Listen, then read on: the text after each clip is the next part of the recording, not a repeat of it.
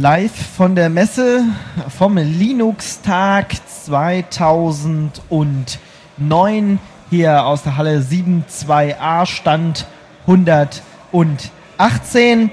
Und das nächste Thema ist OpenSUSE Education. Und dazu ist bei mir Jan Weber. Und ja, vielleicht stellst du dich erstmal kurz vor, wer bist du, was machst du? Ja, also ich bin Jan Weber. Ich bin äh, OpenSUSE-Member und seit letztem Jahr im OpenSUSE Education Team. Habe dort im Rahmen vom Google Summer of Code ein Programm entwickelt, EasyLTSP, zur Administration vom LTSP-Server und bin so in die Education-Schiene mit reingerutscht und mache jetzt so verschiedene Dinge rund um OpenSUSE Education. Ähm, das Branding für unsere Live-CD, für unser Live-Medium habe ich zum Beispiel mitgearbeitet. Ja. Was ist LTSP? LTSP ist das Linux Terminal Server Project. Das ist ein äh, Terminal-Server für Linux, also ein Add-on-Produkt für jede vorhandene Linux-Distribution eigentlich einsetzbar, woraus man aus einem vorhandenen Linux-Server einen Terminal-Server macht, den man dann eben Thin-Clients booten kann und damit benutzen kann. Und das wird in, äh, in eurer Distribution eingesetzt? Das wird, ist Teil von OpenSUSE Education, ist Teil von unseren Server-Anwendungen, weil es ähm, für Schulen ja auch wichtig sein kann, ähm, billige Hardware einzusetzen oder Kosten zu sparen. Und dafür eignet sich natürlich der Einsatz von Thin Clients extrem gut und man hat eine gute Möglichkeit, ähm, den ganzen Klassenraum zum Beispiel auch zu überwachen und Programme zu sperren, Programme zu starten, auf jedem Desktop zu sehen, was macht mein Schüler dort, macht er wirklich die Arbeit, die er machen soll zum Beispiel auch. Und in so, in so einer Umgebung kann man den Terminal-Server gut einsetzen. Mhm. Was ist OpenSUSE Education jetzt genau? Ist das eine komplette Distribution, die auf OpenSUSE aufbaut oder? Äh, nein, nicht wirklich. Also wir sind ein, wir haben ein Add-on-Medium für die vorhandene OpenSUSE-Variationen für 11.1, 11.0 mit eben den Education-Programmen für den Desktop und für den Server. Ähm, sowohl für den Schuleinsatz als auch für den Privateinsatz. Das heißt, wir haben Programme für alle Alterskategorien, die man einsetzen kann und Serveranwendungen wie Moodle zum Beispiel, um Schulen es zu ermöglichen, einen Server aufzusetzen. Mhm. Und darüber hinaus haben wir vom Prinzip her eine fast eigene Distribution. Wir haben ein Live-Medium erstellt jetzt, was sich booten lässt und installieren lässt, was unsere ganzen Serveranwendungen und auch Client-Anwendungen letzten Endes enthält. Das heißt, ich kann mir eine OpenSUSE installieren, wenn ich jetzt nicht eure Live-CD verwende, ähm, tue dann ein Repository ein bestimmtes dazu oder lade mir das Ad die Add-on-CD runter, installiere die und habe dann OpenSUSE Education. Genau so. Also es gibt eben diese zwei Varianten über das Repository, was eine Möglichkeit ist, wenn man eben eine Internetverbindung hat, aber wir haben eben auch dran gedacht, an Schulen kann es zum Beispiel auch sein, dass man nicht unbedingt an jedem Rechner ähm, Updates installieren will und ähnliches und deshalb gibt es auch noch eine Add-on-CD mit unseren Programmen drauf. Aber ihr updatet ganz normal, wie so ein OpenSUSE halt updatet. Genau. Mit. Okay. Also es gibt auch ein Update-Repository natürlich für unser eigenes Education Repository. Das funktioniert alles ganz normal, ja. Mhm. An welchen Schulen würden das jetzt eingesetzt? Oder welche Typschulen, sagen wir aber erstmal so, also, ist das. Äh Typschule ist äh, komplett undefiniert. Also es kann an jeder Schule eingesetzt werden. Ähm, wir haben als Ziel, Schulen dabei zu unterstützen, es einzusetzen und ähm, bieten da Hilfe, Support und Dokumentation natürlich an dazu. Ähm, aber es ist jetzt nicht so, dass wir sagen, okay, für eine Grundschule ist es besonders geeignet oder für ein Gymnasium oder was auch immer. Also es ist da komplett undefiniert, wo es eingesetzt werden soll. Also kann man auch Kindergarten oder äh, in der Theorie kann man es natürlich auch im Kindergarten einsetzen. Oder Jugend, Jugendzentren. Natürlich. Auch ja. da kann es sinnvoll sein, OpenSUSE Education einzusetzen. Das okay. ist klar. Aber dir ist nicht bekannt, dass das irgendjemand macht. Ähm, nein, nicht wirklich. Okay, kann ja noch dazukommen.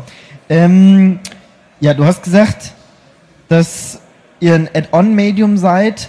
Gibt es dann auch Hilfe, wenn jetzt jemand damit nicht klarkommt? Ich meine, gut, OpenSUSE lässt sich vielleicht noch einfach installieren. Jetzt brauche ich also irgendjemand, der mir das vielleicht erklärt. Äh, kommt da jemand von euch vorbei und hilft den Leuten? Oder habt ihr eine Online-Anwendung, die das zeigt? Oder wie, wie kriege ich da Hilfe? Also wir haben natürlich ähm, einen Bug-Tracker, einen Bugzilla, wo man Fehler für die Anwendungen natürlich einstellen kann, Bug-Reports machen kann. Ähm, wir haben Mailinglisten, das ist einmal OpenSUSE edu at opensuse.org und auch das Ganze noch auf Deutsch, opensuse-edu-de at opensuse.org. wo man natürlich Hilfe bekommen kann und auch die Diskussionen im Projekt selber mitbekommen kann. Wir haben einen IRC-Channel auf IRC FreeNodeNet, OpenSUSE-Edu und dort kann man Hilfe bekommen zu OpenSUSE Education. Okay, aber es ist nicht so, dass ich mal auch sagen kann, kommt mal jemand vorbei, hilft mir mal. Es gibt ja auch so Projekte, die, wo dann äh, Lehrer oder so mithelfen, andere Schulen aufzubauen oder sowas. Habt ihr da irgendwelche Kontakte oder bietet ihr sowas auch an? Bis jetzt nicht. Bis jetzt nicht. Also ich, ich, ich sag's mal so, wenn jetzt jemand zu uns kommen würde und würde sagen, könnt ihr nicht vorbeikommen, würde sich da mit Sicherheit eine Lösung finden lassen. Mhm. Aber so ist es noch nicht vorgekommen. Gut, neben den äh, IRC-Channels und Mailinglisten und sowas gibt es auch ein Wiki. Natürlich gibt es ein Wiki. Also wir haben unser offizielles Wiki ähm, innerhalb des OpenSUSE-Wikis, sowohl als auf Deutsch als auch auf Englisch, wo man unter anderem auch Dokumentation zu ähm, all unseren Anwendungen findet, mit dazugehören, für welche Altersklassen es geeignet sind, ob es für jedes Alter geeignet ist. Wir haben verschiedene Kategorien, für alle Alter geeignet, ab sechs Jahren geeignet, ab zwölf Jahren geeignet, ab 16 Jahren geeignet wo man dann eine Auflistung unserer Programme bekommt zu den verschiedenen Themenbereichen von äh, Geografie äh, über Mathematik, Chemie, Biologie, Physik. Für alles haben wir letzten Endes irgendwelche Anwendungen mhm. zur Verfügung.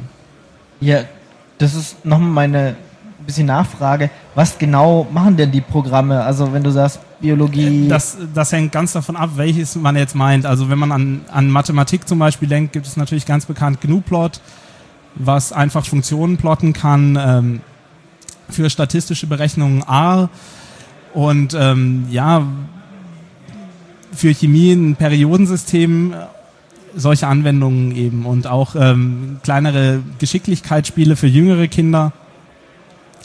G-Compris zum Beispiel. Habt ihr auch irgendwelche Eigenentwicklungen oder ist es alles Programme, die es, es schon irgendwo gibt? Es ist alles äh, etwas, was es schon irgendwo gibt. Okay. Also wir paketieren letzten Endes nur und wir wollen natürlich auch enger mit den ähm, Upstream-Developern, also mit den Entwicklern der ursprünglichen Programme zusammenarbeiten, um mehr Informationen darüber zu bekommen und um auch ähm, uns ein bisschen zu entlasten, unser relativ kleines Team, dass wir eventuell auch Eigenentwicklungen machen können. Aber was dafür natürlich ganz wichtig ist, ist äh, Feedback von unseren Benutzern, die uns sagen, das wollen wir oder das setzen wir ein, da könnten wir ansetzen, da können wir was besser machen. Mhm. Weißt du, wie viele Programme ihr in euren Repositories habt ungefähr? Also wir haben ungefähr 800 Pakete das in unserem ein, Repository. Das ist eine ganz schöne Menge. Ja. Okay. Und äh, wer trifft da die Auswahl drüber? Gibt es da ein Komitee oder kann jeder kommen und sagen, ey, ich schlage mal das Paket, das müsst ihr unbedingt auch noch mit aufnehmen?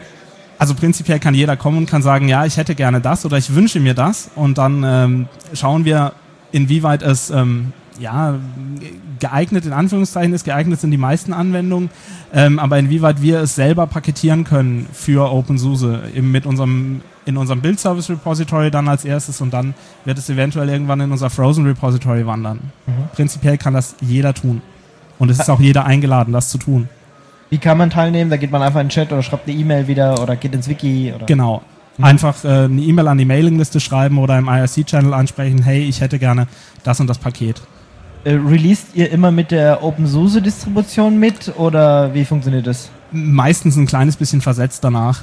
Okay. Weil wir ein bisschen Zeit brauchen, um das Ganze zu testen und ähm, ja, wirklich stable hinzubekommen, unser Add-on. Gut, wenn ich das Ganze jetzt nicht in der Schule einsetzen will, nicht in ein Jugendzentrum oder so, sondern zu Hause, geht das auch? Natürlich geht das. Also wir haben eben zum einen die Server-Anwendungen, aber eben auch Desktop-Anwendungen. Wie schon gesagt, ähm, GNU-Plot oder so etwas kann man natürlich auch zu Hause einsetzen. Die ganzen Anwendungen für den Desktop-Bereich, die wir zur Verfügung stellen, sind auch für den Heimgebrauch geeignet und können dort auch sehr gut eingesetzt werden für Kinder und Jugendliche. Und ihr habt auch Möglichkeiten, ähm, den Rechner so einzurichten, dass jetzt ein Kind oder so vielleicht nur zwei Stunden am Tag oder so im Internet surfen darf, den Computer benutzen darf. Ja, also es äh, ist da momentan im Rahmen vom Google Summer of Code 2009 entwickelt äh, Jeff Schanz ein Yast-Modul für Education, was eben genau diese Funktionalität bietet. Zum einen äh, Sabayon und Kiosk-Templates, die wir vordefiniert haben, bestimmten Benutzern zu ordnen und damit äh, die Rechte der Benutzer einzuschränken, aber auch ähm, Konfiguration für Internetnutzungszeit und auch äh, Squid-Konfiguration für äh, Blacklisting und Whitelisting von Internetseiten. Daran wird momentan gearbeitet und das ist momentan auch auf einem sehr guten Weg. mhm. und wird vermutlich in Richtung August fertig sein und dann auch eingesetzt in OpenSUSE Education. Okay. Squid, muss man vielleicht dazu sagen, ist ein Proxy, den muss man dann äh, überall ja, okay. eintragen und äh, dann kann man also bestimmte Sachen blocken können, sagen, die ganzen Keywords dürften jetzt nicht irgendwo verwendet werden. Ja, also um, um, um, es, um es deutlicher zu sagen, es geht darum, man kann es natürlich jetzt schon machen mit einem ganz normalen OpenSUSE-System, das so weit einzuschränken, dass man nur eine bestimmte Nutzungszeit hat. Das würde aber einen erheblichen Konfigurationsaufwand bedeuten und wir arbeiten an einem Modul, was diese Arbeit weiträumig abnimmt und vereinfacht. Ähm, und wo ist jetzt der Unterschied zu, ich meine, da gibt es so viele Distributionen, die irgendwas mit äh, Schulen machen, da gibt es Gole Linux, da gibt es oder gab es Ubuntu, was unterscheidet euch jetzt von denen? ja, ähm, dass wir OpenSUSE sind. Äh, letzten Endes ähm, vom Prinzip her nicht viel anderes als ähm, die Basis unseres Systems, eben OpenSUSE. Vielleicht ein bisschen die Auswahl der Pakete, ähm, die Integration von bestimmten Sachen, wie zum Beispiel des LTSP-Servers, der bei uns sehr, sehr tief und gut integriert ist, eben auch über unser Live-Medium zum Beispiel bootbar und ausführbar benutzbar ist. Man muss also nicht erst etwas installieren, um unseren Terminal-Server benutzen zu können. Ja. Ja. Das ist eigentlich so das, was uns auszeichnet. Mhm. Wenn ich es jetzt also ausprobieren will, gehe ich einfach auf de OpenSUSE.org, äh, lade das mir mal runter und äh, versuche das mal. Auf de OpenSUSE.org slash Bildungswesen, oh. das wäre die Wiki-Seite von uns. Oder etwas einfacher ähm, opensuse-education.org. Arbeitet ihr mit irgendwelchen äh, Ämtern oder sowas zusammen, irgendwelchen Bundesbehörden, die euch da unterstützen oder die irgendwas sagen? Nein, direkt nicht. Direkt nicht. Auch indirekt nicht. Auch indirekt nicht, soweit ich weiß. Hätte ja sein können. Ja. Also werdet ihr komplett äh, gesponsert von Novell und von OpenSUSE und äh, ansonsten alles durch freie Mitarbeit. Der größte Teil ist freiwillige Arbeit, ja. Ähm, oh, das kommt noch eine Frage. Gerade wegen, wegen Terminal-Server wird ihm noch der Unterschied zwischen Edubuntu und der OpenSUSE-Variante ähm, wissen. also was den, was den Terminal-Server angeht, ähm, gibt es einen, einen etwas äh, größeren Unterschied zu den anderen Distributionen, ähm, da wir zum Beispiel das, also wir setzen für unseren Terminal-Server, um die Thin Client Images zu erstellen, das Kiwi Imaging System ein, was auch in SUSE Studio und im OpenSUSE Build Service verwendet wird, ähm, was eine Eigenentwicklung ist äh, letzten Endes von OpenSUSE und das bietet uns ähm, eben verschiedene erweiterte Möglichkeiten an. Das Erstellen zum Beispiel direkt mit einer Konfiguration von Live-USB-Sticks und CDs für den Terminal-Server, auf denen dann der, ähm, das, der Kernel und der, die Initial RAM-Disk drauf ist, um den Thin-Client zu booten und danach per NBD oder NFS eben das Client-Image zu laden. Und wir haben eine sehr einfache Integration von lokalen Anwendungen. Das heißt, im Normalfalle laufen alle Anwendungen, die ich in meinem Terminal-Server, in meinem Thin-Client starte, auf meinem Terminal-Server. Das kann natürlich für zum Beispiel Anwendungen wie Firefox etwas unglücklich sein. Ja, und wenn man die Netzverbindung abbricht? Äh, dann hat man so oder so ein kleines Problem bei einem Terminal-Server. Aber äh, dadurch, dass es ja alles in einem lokalen Netzwerk eigentlich nur stattfindet, sollte das nicht unbedingt passieren. Ähm, aber dort habe ich dann eben die Möglichkeit, zum Beispiel Firefox als lokale Anwendung in meinem Thin-Client-Image zu installieren und damit die Rechenleistung für den Firefox von meinem Thin-Client zu verwenden. Mhm. Und eben nicht alle Firefox-Sitzungen auf meinem eigentlichen Server laufen zu lassen. Okay, dann äh, danke ich dir. Das war Jan Weber vom OpenSUSE Education Team und wir haben versucht zu klären, was ihr so macht und äh, wie man euch helfen kann, wie man euch besorgen kann und für welche Anwendergruppe das Ganze bereitgestellt wird. Vielen Dank. Ja, vielen Dank.